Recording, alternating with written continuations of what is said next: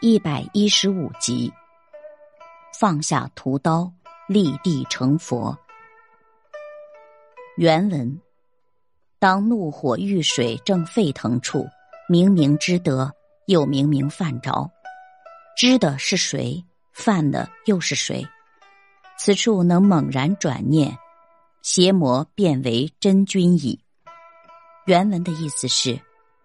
当怒火上升、欲念翻滚时，虽然他自己也明知这是不对的，可是他又眼睁睁犯着不加控制。知道这种道理的是谁呢？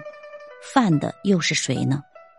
假如当此紧要关头能够突然改变观念，那么邪魔恶鬼也就会变成慈祥命运的主宰了。感悟。生活中，很多人喜欢给自己写一个忍或制怒的座右铭，这说明人们都能意识到怒火遇水之害，但又难以控制自己。要把人这种本能情感逐步理智化，是需要一个修行过程的。要逐步以自己的毅力把这种怒气和欲望控制住，才可能使一切邪魔都成为我的精神俘虏。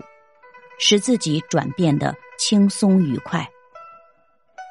锄地须除草，烦恼即菩提。其实世间根本没有所谓魔鬼，自己内心的邪念才是魔鬼。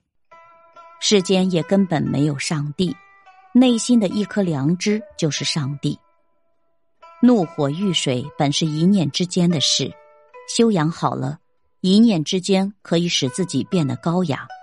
杂念多了，便逐渐庸俗，以致养成许多恶习，烦恼也就越发多了。